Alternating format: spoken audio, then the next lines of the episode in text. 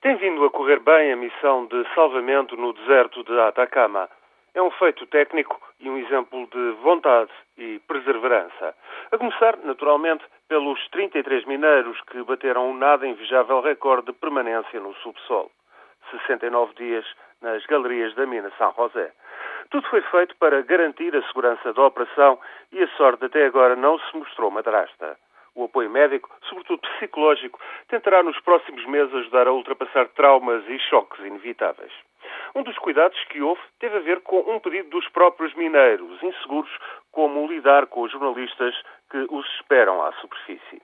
Em teleconferências, receberam sugestões para lidar com a comunicação social.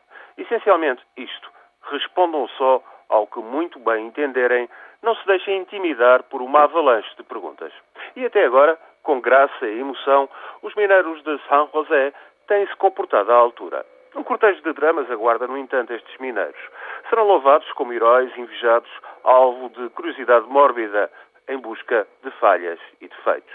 Nunca ninguém está preparado para isso. Terão, pois, problemas familiares para resolver, como aquele mineiro cuja mulher recusou assistir ao salvamento por causa da presença da amante.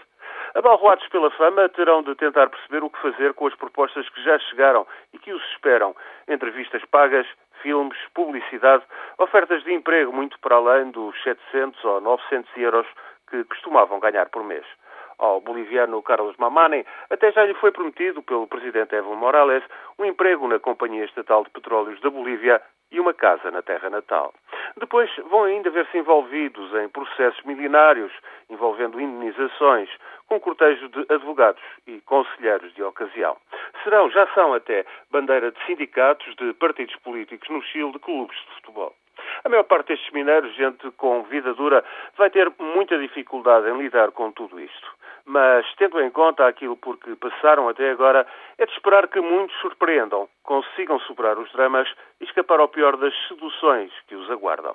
Os mineiros de São José já deram provas de que sabem comportar-se bem melhor até do que outra gente prendada, culta ou nem tanto, pessoas com melhor sorte que passam a vida em busca da fama.